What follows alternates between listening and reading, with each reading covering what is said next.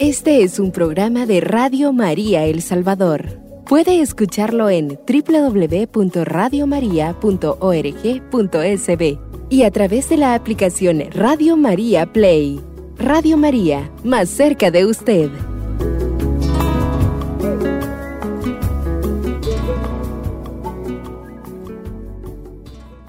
Amigos y amigas de Radio María El Salvador, gracias por dejarnos entrar en su casa, en su trabajo, en su familia. Totalmente de acuerdo con toda esa motivación que nos han hecho de ponernos a, a los pies de Nuestra Señora en este tiempo hermoso de Adviento. Nosotros decimos Nuestra Señora del Adviento, de Nuestra Señora, que lo que vamos a celebrar la Inmaculada Concepción.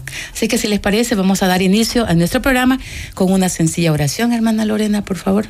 Muy bien, vamos a encomendar a nuestra Madre Santísima del Adviento este espacio, este encuentro con el Señor, para que ella, que es la medianera de todas las gracias, venga a intercesión nuestra y podamos tener este espacio de encuentro con Él. Vamos a decir juntos esta oración que seguramente ustedes recitarán constantemente y que hoy queremos hacer con ustedes. Bendita sea tu pureza y eternamente lo sea, pues todo un Dios se recrea en tan graciosa belleza a ti, celestial princesa, Virgen Sagrada María, yo te ofrezco en este día alma, vida y corazón. Mírame con compasión, no me dejes, Madre mía. Amén. Quedamos reunidos en el nombre del Padre, del Hijo, del Espíritu Santo. Amén. Y vamos a iniciar precisamente con una historia, porque queremos enlazar esos acontecimientos que a veces es importante tomar conciencia de que hay acontecimientos que han marcado la historia pero el caminar de Dios es así, un proceso despacio donde nos va llevando, nos va guiando y lo vamos a ver en la historia del pueblo de Israel, educado hacia lo que Dios quiere con ellos. Y por eso va a aparecer allí el, el, éxodo y un éxodo de 40 años por el desierto. Y escuchaba hace poco un sacerdote que decía que eso realmente se podría hacer entre días o más, dicen una semana. Y ellos, ¿por qué tardaron tanto tiempo? Porque es la pedagogía de Dios que va al paso del, del pueblo.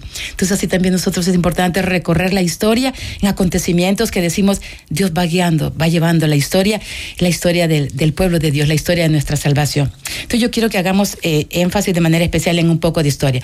Primero, ¿qué vamos a ver? Apariciones de la Virgen. ¿Qué tenemos de apariciones? Vamos a llegar a 1830. Hay un personaje. ¿Qué pasa con este personaje llamado Catalina Labouré? Las apariciones de la Virgen a ella. Vamos a leer entonces un poquito de estos datos para recordar y hacer énfasis en ciertos elementos que queremos compartir con ustedes. Aparición de la Virgen María de la Medalla Milagrosa a Catalina Labouré, 1830.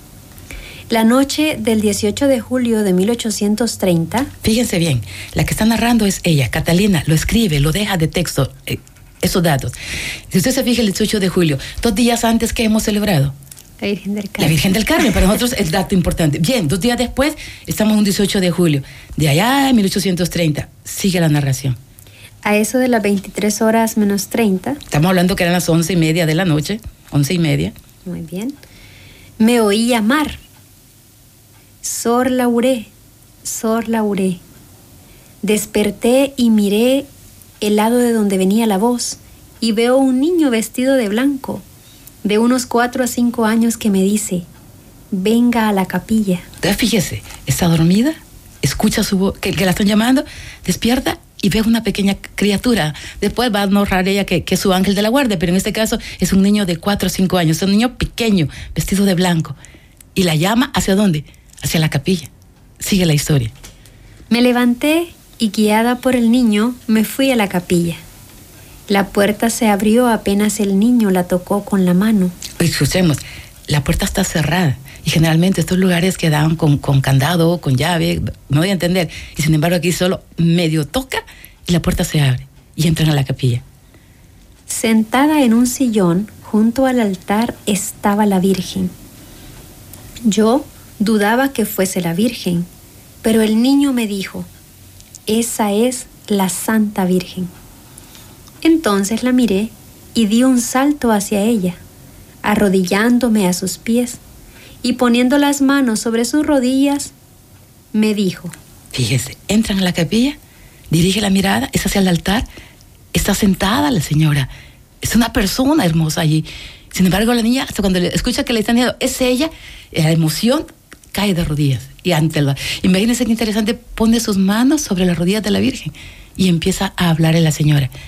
¿Cuál es el mensaje? ¿Qué palabras escucha Catalina en ese momento de nuestra Madre Santísima? Hija mía, el buen Dios quiere encomendarte una misión. Tendrás muchas penas que superar, pensando que lo haces por la gloria del buen Dios. Venid a los pies de este altar. Aquí se distribuirán las gracias y todos cuantos las pidan con confianza y fervor. Fíjense las palabras y las deja por escrito. Primero, hablar dificultades. En toda vida hay dificultades. ¿Por qué?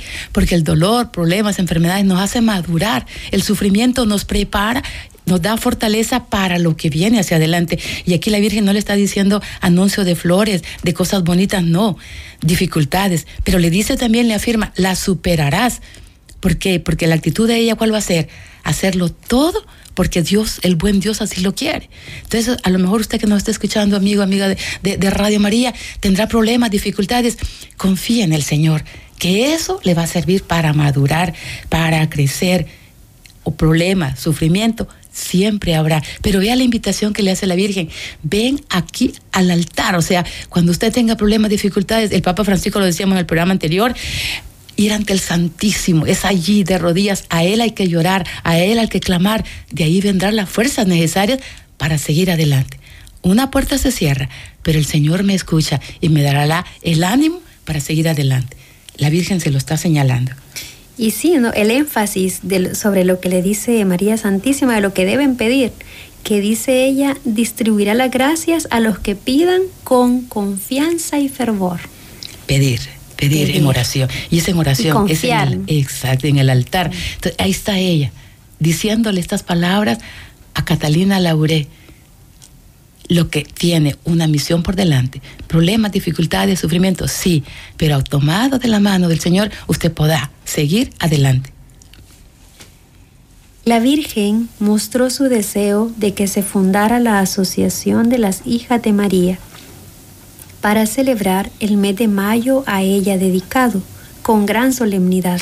Y según la historia, Madre Clarita va a hacer una carta donde le está pidiendo autorización al señor obispo para fundar en su comunidad que está iniciando eh, el en 1916 y fundar este grupo, las hijas de María. O sea, Madre Clarita conoce esta solicitud, este amor de la Virgen, que se funde ese tipo de asociaciones para acrecentar el amor a ella en aquellas niñas, en aquellas jóvenes que necesitan siempre de, de una guía, de una madre, que es nuestra Madre Santísima, la Virgen. Continúa y dice, me dijo, yo gusto mucho de esas fiestas y concedo muchas gracias. Dijo esto y desapareció por el lado de la tribuna. Me alcé de las gradas del altar y observé al niño donde lo había dejado. Me dijo, se ha ido. Volví al lecho a las dos de la mañana. Oí dar la hora pero ya no me dormí. Interesante. Ahí está el niño hasta el final y le dice, ya se fue. Después, si usted se fija, eran las once y media cuando ella iba caminando hacia la capilla. Y cuando escucha las toques de la campana, se da cuenta que ha pasado dos horas hablando con nuestra Madre Santísima. Es hermoso. La primera aparición. De acuerdo a esto que estamos comentando, serán dos apariciones de la Virgen la primera que estamos escuchando, y una segunda meses adelante. Y también escrito por ella misma, por Catalina Labouré, vamos a leer lo siguiente. Segunda aparición. En esta aparición será el mensaje que ella nos comunica, descrito por la misma Santa Catalina Lauré. El día 27 de noviembre de 1830, a las 5.30 de la tarde, en medio de un profundo silencio, de nuevo la Virgen se le apareció a Sor Catalina Labouré, al pie del mismo altar. De pie sobre la esfera del mundo, a sus plantas, con un globo en las manos, y le dijo, Este globo que ves representa el mundo entero y cada alma en particular. La figura de la Santísima Virgen estaba llena de tanta belleza que yo no podría describirla. Advertí que sus dedos se llenaban de anillos y piedras preciosas, y los rayos de luz que de ellos salían se difundían por todas partes. Se me dijo, estos rayos de luz son el símbolo de las gracias que la Santísima Virgen concede a todos los que se las piden. Se formó un cuadro un poco ovalado alrededor de la Santísima Virgen con una inscripción con letras de oro que decía, Oh María sin pecado concebida, rogad por nosotros que recurrimos a vos. Haz acuñar una medalla igual a este modelo. Todas las personas que la lleven con confianza, colgada al cuello, recibirán grandes gracias. En el reverso de la medalla debía colocarse la letra M y encima una cruz, añadiendo en la parte inferior dos corazones, uno coronado de espinas y otro traspasado por una espada, símbolo de los corazones de Jesús y de María. Esta fue, esta fue la segunda aparición, donde ya le está dando indicaciones concretas de qué es lo que quiere y le da indicaciones de crear esa medalla, acuñar, dice la palabra ahí, esa medalla. Y la figura de la Virgen, con ese texto que tiene a su alrededor, dice letras de oro, es lo que ella contempla, y ve alrededor de la Virgen ese óvalo, es decir, la forma de una, de una medalla. Y inmediatamente la parte de atrás de la medalla. Y es interesante, la M de María, la cruz de nuestro Salvador, y luego las dos, los dos corazones que son muy significativos. El que tiene corona de espinas, la de Jesús, y el que tiene la espada en su corazón, de nuestra Madre Santísima. Recordemos aquel texto del, del Evangelio de San Lucas, cuando es la presentación en el templo y aparece el anciano Simeón y le dice estas palabras, hablando de Jesús y hablando de la Virgen, exactamente. Una espada traspasará tu corazón, dice el dolor que ella va a sentir en el momento de, de la muerte de su hijo en cruz. Entonces, le da esta definición de lo que quiere ella en ese momento, que se pueda crear esa medalla. Y fíjese bien, esta aparición tenemos nosotros el, como los datos concretos de lo que le está pidiendo y lo que va a traer al propagar la devoción de, de, de, la Santísima Virgen con esta medalla, la conocida de esa manera como la medalla milagrosa. Y eso es importante. Una vez acuñada la medalla y propagada profusa, profusamente, los acontecimientos dieron pruebas del origen divino de su mensaje. A vista de los hechos extraordinarios, el arzobispo de París, fíjese bien, esto que estamos eh, leyendo se da nada menos que en París, Francia. Y es el obispo en aquel momento, el arzobispo de París, Monseñor Kellen, que manda hacer una investigación oficial sobre el origen y los hechos de la medalla de la que estamos hablando. Y aquí la conclusión. ¿A qué concluyó? La rapidez extraordinaria con la cual esta medalla se ha propagado, el número prodigioso de medallas que han sido acuñadas y distribuidas, los hechos maravillosos, y las gracias singulares que los fieles han obtenido con su confianza parecen verdaderamente los signos por los cuales el cielo ha querido confirmar la realidad de las apariciones, veracidad del relato de la vidente y la difusión de la medalla. Entonces, esa es la conclusión a la que llega el obispo de París. Darse cuenta, dicen que son millones, millones de, de medallas que se fueron propagando, propagando y alcanzando. Que qué interesante lo que viene a ser las manifestaciones. Gracias, bendiciones. Cuántos corazones invocando a nuestra Madre Santísima que le llenaba de, de fe y de esperanza en momentos difíciles de tribulación. Entonces, se queda confirmado. ¿Qué pasa en Roma en 1846? Como consecuencia de la ruidosa conversión del judío Alfonso de Ratisbona, el Papa Gregorio XVI confirma con toda su autoridad las conclusiones del arzobispo de París. Excelente, imagínese el Papa Gregorio XVI a través de todo lo que, lo que está eh, admirando, contemplando y llama la atención la conversión de este judío. ¿Por qué? Porque una persona reconocida, de una familia noble y todo lo demás, y llega a tener esa experiencia de, de, la conversión. Entonces el Papa llega a confirmar lo que estamos escuchando del obispo de París. ¿Usted quiere saber más qué sucede con ese acontecimiento que estamos narrando de la historia? Quédese con nosotros, vamos a nuestra primera pausa y luego regresamos.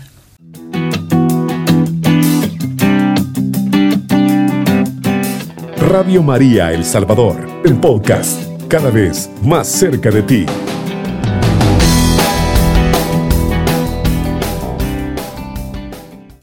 Seguimos la historia. Número dos de este paso que estamos llevando. Otro acontecimiento increíble.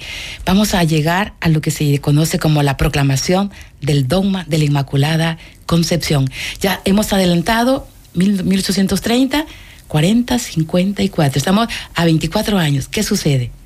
Proclamación del dogma de la Inmaculada Concepción en 1854. La Inmaculada Concepción de María es el dogma de fe que declara que, por una gracia especial de Dios, ella fue preservada de todo pecado desde su concepción. Así es, entonces estamos justo hoy es 6 a dos días de celebrar este gran acontecimiento. Y fíjese bien, en el año 2024, o sea, el próximo año, se celebrará el 170 aniversario de la proclamación de este dogma de que ella fue concebida sin pecado original, sin mancha. El dogma fue proclamado por el Papa Pío IX el 8 de diciembre de este año mencionado, 1854, en su bula Inefabilis Deus. ¿Qué dice el Papa? ¿Cuáles fueron sus palabras? Dice el Papa en esta bula, declaramos, proclamamos y definimos que la doctrina que sostiene que la Beatísima Virgen María fue preservada inmune de toda mancha de la culpa original en el primer instante de su concepción por singular gracia y privilegio de Dios omnipotente, en atención a los méritos de Cristo Jesús Salvador del género humano, está revelado por Dios y debe ser por tanto firme y constantemente creída por todos los fieles. Pío IX en su bula Inefabilis Deus, 8 de diciembre de 1854. Fíjese bien, este texto lo tuvo que haber leído Madre Clarita muchas veces. Este texto donde se nos invita a darnos cuenta de, la atención que nos hace el, Papa, el Papa en este momento Pío IX y haber revelado por Dios y debe ser por tanto firme y constantemente creído por todos los fieles. Entonces llega a entrar a, su corazón. Pero ¿qué encontramos? ¿Cómo la definimos? La concepción. ¿Cuál es la concepción?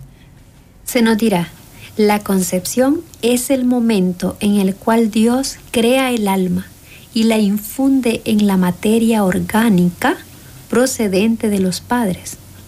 La concepción es el momento en que comienza la vida humana María quedó preservada de toda carencia de gracia santificante desde que fue concebida en el vientre de su madre Santa Ana. Fíjese lo importante, concepción, el momento que inicia la vida. Y por eso la Iglesia Católica habla del respeto a la vida desde, la, desde su concepción, del momento en que inicia. Es que son células, es que son moléculas, es que ahí no hay seres humanos. No, ese es el inicio de la vida y así lo cree la, la, Santa Iglesia. Desde el momento de la concepción, de que empieza a, a aquel germen pequeñísimo. Sí, es decir, María es la llena de gracia desde su concepción. Exactamente. Y cuando hablamos de la Inmaculada Concepción, no se trata de la concepción de Jesús, quien claro está, también fue concebido sin, pecado. definitivamente. Fíjese, es bien interesante estos datos que estamos señalando. ¿Por qué? Porque estamos en 1854, 54, 55, 56, 57. Tres años después nace en El Salvador una pequeña niña, Clarita Quiroz en la ciudad de San Miguel. Este dato es importante para nosotros recordarlo con ustedes porque estamos siguiendo, repito, acontecimientos de la historia que en un momento determinado se van a entrelazar. Entonces, ¿qué tenemos más adelante? Apariciones de la Virgen, vamos a ir cuatro años después, del 54. ¿Qué, hay, qué sucede en 1858? Veamos. ¿La historia? Muy bien. Apariciones de la Virgen en Lourdes. Francia, cuatro años después de esta proclamación del dogma. La historia de la Virgen de Lourdes comienza en 1854, cuando una joven llamada Bernadette... 58, cuatro años después. Estamos jugando con la fecha, sí. En el 54 es la, estamos hablando del dogma, es proclamado, ¿cierto? Y Clarita nace tres años después, en el 57. Pero en el 58 empezamos aquí, ya estamos siempre en Francia, solo que ya no es París, sino que es Lourdes casi casi con la frontera con, con, España, más o menos. Entonces ahí encontramos precisamente a otra joven llamada Bernadette Suberiu y que también va a tener estas, estas apariciones. Eh, seguimos. Vio una aparición de la Virgen María en una gruta cerca de la ciudad de Lourdes. Veamos, entonces, ¿quién, quién fue Bernardita? Esta niña nació en 1844 y creció en una familia sencilla y pobre que vivía en las afueras de Lourdes. Ella era la hija menor de una familia de 14 hijos. Desde su nacimiento, Bernadette sufría de una enfermedad incurable. Sin embargo, a pesar de esto, tenía una fe muy profunda. De hecho, era conocida por su bondad y su humildad. A los 14 años, Bernadette vio su primera aparición de la Virgen María en una gruta cerca de la ciudad. Desde entonces, la pequeña tuvo 18 apariciones más de la Virgen María. Fíjese qué interesante. Eh, nosotros tenemos aquí las apariciones, empezamos la historia con, eh, dos apariciones nada más de la medalla milagrosa, Catalina Labouré. Y el, se celebra el 27 de noviembre, la medalla milagrosa. El siguiente día, el 28, es la fiesta de Santa Catalina. Fue Santa Catalina, ¿cierto? Bueno, ahora estamos en Lourdes, sí. Y estamos viendo un acontecimiento. A Bernadette, ¿quién fue? ¿Y cuántas apariciones de la Virgen? 18. O sea, vea, grande, muchas apariciones, 18. Y la niña tiene 14 años. También eh, hablamos de que hoy es Santa Bernardita, Santa Bernadette Suberú. Entonces, los detalles, para ella fueron más un caminar. ¿Por qué? Porque hubo mucha más resistencia. Si en las apariciones de, de, la medalla milagrosa hubo, hubo, sí, resistencia y todo, pero que no al principio el vidente le creen a las primeras, no, la iglesia tiene un proceso largo, ¿verdad? Aquí sucede algo parecido. Seguimos la historia. Desde entonces, la pequeña tuvo 18 apariciones más de la Virgen María, en las que recibió mensajes importantes sobre la fe y la caridad. La vida de Bernadette cambió radicalmente después de las apariciones. Se convirtió en una, en una figura pública y fue objeto de mucha atención y crítica. Sin embargo, ella mantuvo su humildad y su fe inquebrantable. Más adelante, se retiró a un convento de Nevers, Francia, donde pasó los últimos años de su vida. Bernadette murió el 16 de abril de 1879, a los 35 años y fue canonizada como santa en 1933. Su cuerpo está incorrupto y desde entonces su vida y su fe han sido una inspiración para muchas personas. Fíjese, es interesante darnos cuenta. Sí, incluso cuando hablemos de la Virgen de Guadalupe, que es el 12 de diciembre, aparece Juan Diego igual, en la historia no fue fácil, fue todo un acontecimiento, y sin embargo, ahora hablamos de San Juan Diego. ¿Y San Juan Diego cuándo celebra la fiesta? El 9 de diciembre. Y la Virgen de Guadalupe, el 12. Entonces, vamos a ir viendo que en el caminar, prácticamente todos los, los que han tenido la experiencia con la Virgen de las apariciones, al final terminan siendo hombres y mujeres santos y santas. Y es lo que encontramos con, con Catalina Labouré, con Bernardita y lo que estamos comentando.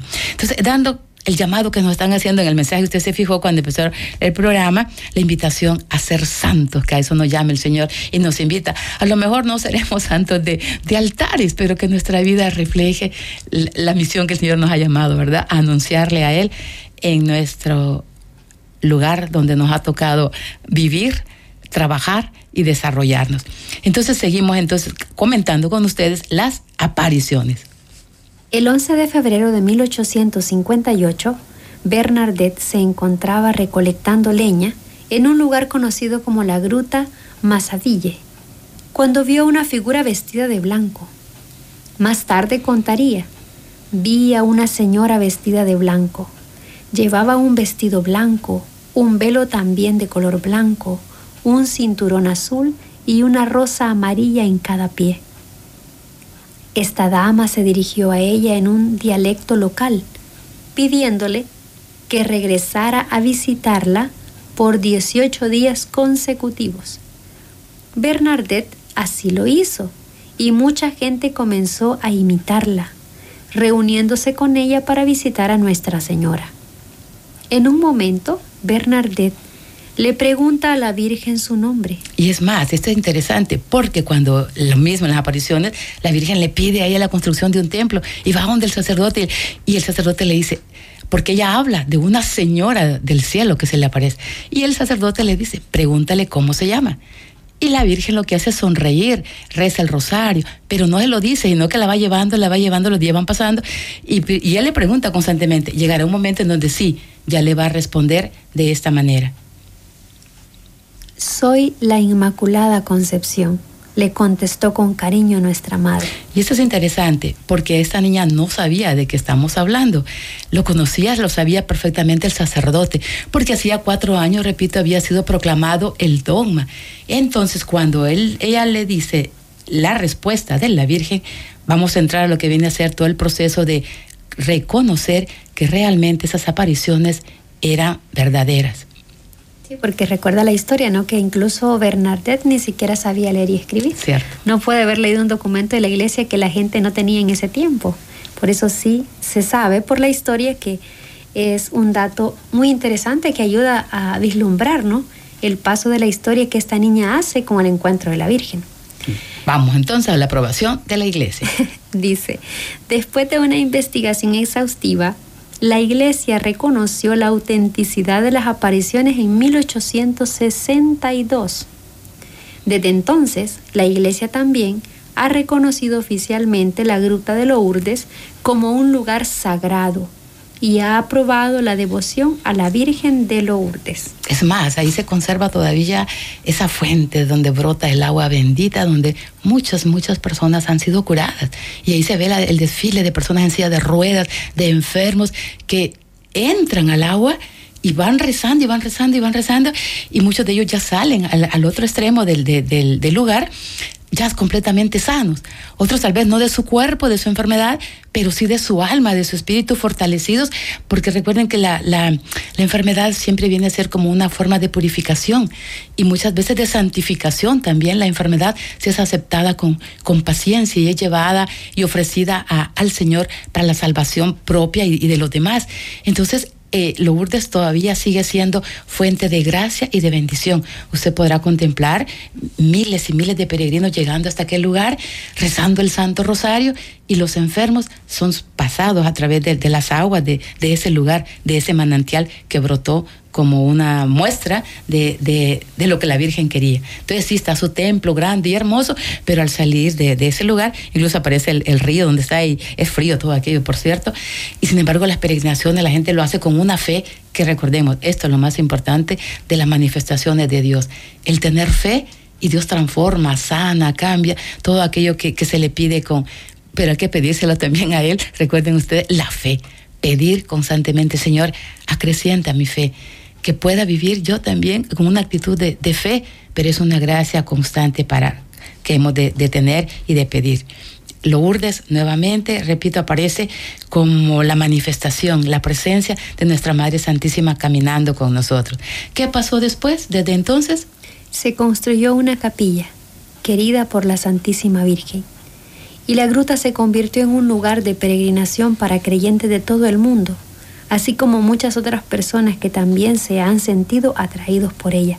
Algo muy importante a resaltar aquí en la historia es que escuchaba, ¿no? Y todos sabemos, es sabido por todos, que siempre que la Virgen se aparece pide un templo. Siempre pide un templo y decía, escuchaba, ¿no? ¿Para qué pide un templo? Podría pedir que le demos de comer a la gente, podría pedir que, que hagamos esta obra. No, pide un templo, dice, porque ahí está la presencia de su hijo. Y si está su hijo, ella está custodiando la presencia también de su hijo y invitando a los corazones de los fieles a amar más y a adorar a Jesús presente en esa capilla. Después de esta cápsula pasa lo siguiente. Este santuario se convirtió en basílica en 1874, cuando el Papa Pío IX le concedió este título. Más tarde, en 1876, dos años después, el mismo Papa coronó la estatua de la Virgen de Lourdes. Ajá, fíjese, vamos paso a paso lo que le va reconociendo a ella. Porque son los, como repito, las gracias que se van alcanzando por la fe de la gente, milagros que sorprendentemente van dando lugar a que se reconozca. Pues fíjense que según la historia, en 1925, nuestra madre Clarita peregrinó a Roma y al final ella también pudo visitar y llegar a los pies de Nuestra Señora en Lourdes, en Francia, para orar y suplicarle a nuestra Madre Santísima su bendición para la obra que la Madre Clarita en ese momento estaba realizando aquí en El Salvador. Aunque usted no lo crea, encontramos un paralelismo en todo lo que estamos viendo, manifestaciones de nuestra Madre Santísima y en la vida de la Madre Clarita va creciendo ese amor a Nuestra Señora. Vamos a hacer nuestra segunda pausa y regresamos.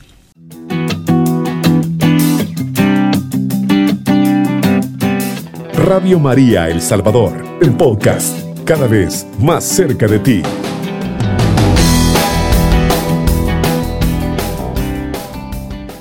Muy bien, estamos ya ahorita nuestra tercera y última parte y vamos a hacer una relación, ¿saben? A mí me, fascinó y me encantó cuando preparábamos este, este programa. Eh, lo que uno va encontrando y, va haciendo una hilación. Por ejemplo, te decía hermana Lorena, 1854, ¿sabe qué? El Domo de la Inmaculada, sí, pero también Santa Tecla fue fundada la ciudad Nueva San Salvador, 1854. Que uno dice, qué maravilla ir, ir hilando, ¿verdad? Esos detalles. Pues hoy queremos hacer en esta tercera parte la unidad entre lo que hemos hablado de la medalla milagrosa y las apariciones de Lourdes. La medalla milagrosa es conocida en el mundo entero pero con frecuencia se ignora, oiga bien, que las apariciones de la capilla que hemos mencionado, que son las Madres de la Caridad, fundadas por San Vicente de Paul, donde Catalina Labouré era una novicia, fueron las que prepararon, oiga bien, los grandes acontecimientos de Lourdes. La Señora de la Gruta se me ha aparecido tal como está representada en la medalla milagrosa ¿Quién dijo esas palabras? Bernardita. O sea, Bernardita también conocía la devoción de, la, de, Nuestra Señora la Medalla Milagrosa. y así la presenta, ¿cierto? ¿Qué tenía la medalla? ¿La llevaba? La llevaba en el cuello, Bernardita, esta medalla. Y la invocación de la medalla la hacía siempre y la repetía. Oh María sin pecado concebida rogad por nosotros que recurrimos a vos. Y eso fue difundida por todas partes, precisamente por la medalla milagrosa. ¿Y qué viene a suscitar este acontecimiento de fe? Eh, movió al Papa Pío IX en 1854 a definir el dogma de la Inmaculada Concepción. Cuatro años después, la aparición de Masaville confirma de manera inesperada la definición de Roma. Entonces va poco a poco, fíjese cómo van las cosas de Dios. Va gradita por gradita, llevando paso a paso el gran acontecimiento. ¿Qué pasa en 1954? Son 100 años de esta definición. ¿Qué pasó en la Santa Sede? La Santa Sede hizo acuñar una medalla conmemorativa. Veamos qué tiene esa medalla. En el reverso de la misma, la imagen de la medalla milagrosa y la de la gruta de Lourdes, asociadas estrechamente. Fíjese bien, es precisamente en la Santa Sede donde hacen ese conecte de las dos apariciones. Ponen de relieve que el lazo íntimo que une las dos apariciones de la Virgen con la definición del dogma de la Inmaculada. Exactamente. Lo mismo que lo Lourdes es una fuente inagotable de Gracias. Que es lo que trae la medalla milagrosa, que es siempre el instrumento de la incansable bondad. Oigan esto, de la Santísima Virgen con todos los pecadores y desdichados de la tierra. Los cristianos que sepan meditar su significado encontrarán en ella el simbolismo de toda la doctrina de la Iglesia sobre el lugar providencia que María ocupa en la redención y en particular su mediación universal. Fíjese qué hermoso. Estamos a dos días de celebrar este gran dogma, la Inmaculada Concepción. Entonces hemos querido como motivarle a usted que nos está escuchando a prepararse esta gran fiesta y hacer posible, cierto, es viernes, pero miran que sea en la misa de la tarde, a la misa de la noche, trate de asistir, es solemnidad y participar de este día de gracia y de bendición, la Inmaculada Concepción. 8 de diciembre, en toda la iglesia se celebra la solemnidad de la Inmaculada Concepción. El amor de Madre Clarita por nuestra Madre Santísima interesante. Le decíamos que nació en el 57, cuando fueron las apariciones en, el sí, 1857. Clarita tiene 11, 11, el 11 de febrero. Clarita tiene exactamente seis meses de haber nacido, porque nació en el, 50, en el 57 y la prisión en el 58, seis meses, o sea, una bebita más, una mayor cosa. Mas, sin embargo, ella fue conociendo el dogma porque llega un momento determinado, en 1879, cuando ella profesa como cofrade, seglar, cofrade carmelita, ella le va a prometer a la Virgen defender el dogma de la Inmaculada Concepción. Y cuando viaja en 1825, decíamos, llega hasta Lourdes, le reza a la Virgen por su obra en El Salvador. Y lo grande, ¿sabe qué sucedió? María Clarita va a morir precisamente un sábado 8 de diciembre de 1928 en la solemnidad de Nuestra Señora. ¿Qué sucedió? Hace 95 años, pues mire, estábamos de fiesta con la, con la Santísima Virgen la Inmaculada y Madre Clarita está enferma, ese día se levantan nuevo la misa solemne, han tocado y han cantado las madres propiamente como los instrumentos de aquella época, vamos a decir, 128, con el órgano solemne y todas han cantado, eh, según la época se cantaba en latín, el gregoriano y todo lo demás. Ella está emocionada y, les, y las felicita porque han cantado hermoso. Pero ese día ella va a morir, la Madre Clarita, como un regalo que la Virgen le da. Precisamente su corazón se detiene, es un paro cardíaco y, muere en esa solemnidad del 8 de diciembre de 1928. Repito, son testimonios de fe y de esperanza que nos animan en este hermoso tiempo del Adviento. Y ciertamente cerramos el 8 de, de, diciembre con esta solemnidad, pero siguen los días. ¿Qué pasa? El día 12, otra gran fiesta, otra gran solemnidad para la emperatriz de América, que es Nuestra Señora la Virgen de Guadalupe. Así que acerquémonos a celebrar con gozo, con alegría, junto con la Virgen María, repito, estos testimonios hermosos de fe y de esperanza. Paso el micrófono a la hermana Lorena, porque ella va, como siempre, con la promoción vocacional que no se puede dejar de lado. Es decir, Dios sigue llamando a usted que nos está escuchando a dar una respuesta positiva. Ana Lorena. Muy bien, gracias Madre. Y es importante también recordar, hay eh, siempre en Madre Clarita, nuestra Madre Fundadora, de la que siempre hacemos esta hilación de todos estos datos para llegar a ella, ¿no? Que todo vaya siendo como una analogía para venir a presentarla a ella, como testimonio de fe y esperanza en El Salvador. Y algo muy concreto y muy bonito que dice Madre Clarita, que nos cuentan las hermanas que vivieron con ella, es como siempre Madre Clarita cultivó el amor a María en su corazón. Y lo hacía, dice, eh, tratando de que las fiestas, dice, fueran a toda pompa. Como dijo la madre, que los cantos fueran los mejores entonados, que hubiera un órgano para que se escuchara mejor, los adornos cuidaba ella, los manteles de la capilla, todo. Esos pequeños detalles, decía incluso eh, lo que acabamos de leer, con confianza y devoción. Esa devoción debe, hermanos y hermanas, transmitirse en los pequeños detalles, en el día a día.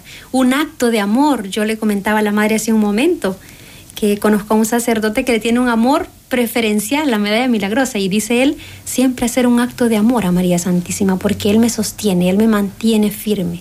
Entonces, amemos a María haciendo pequeños actos de devoción. Un, Ave María, ¿no? Una flor, una velita, un decirle te amo, porque como también escuchábamos al inicio del programa, tenemos una madre que nos ama y nos cuida. Y por eso también sabemos que María, esa mujer que dijo sí al llamado del Señor, nos sigue invitando, nos sigue llamando y sigue hablando al corazón de cada joven que está en esa búsqueda de cuál será su misión en el mundo. Así que por eso pedimos a María Santísima, la Inmaculada Concepción, la medalla milagrosa, que interceda por estas jóvenes que sienten este llamado vocacional, que, que es un llamado vocacional a la vida religiosa, a la vocación del matrimonio, a la vocación de la soltería. Y en este momento nosotras como religiosas carmelitas de San José, les hacemos ese llamado especial a la vida religiosa, a ser una carmelita de San José, a conocernos, a compartir con nosotras y a vivir esta experiencia de amor que vivió la sierva de Dios Madre Clara María de Jesús y que nosotras sus hijas hacemos presentes en el mundo con nuestra presencia y nuestro carisma dado a la iglesia.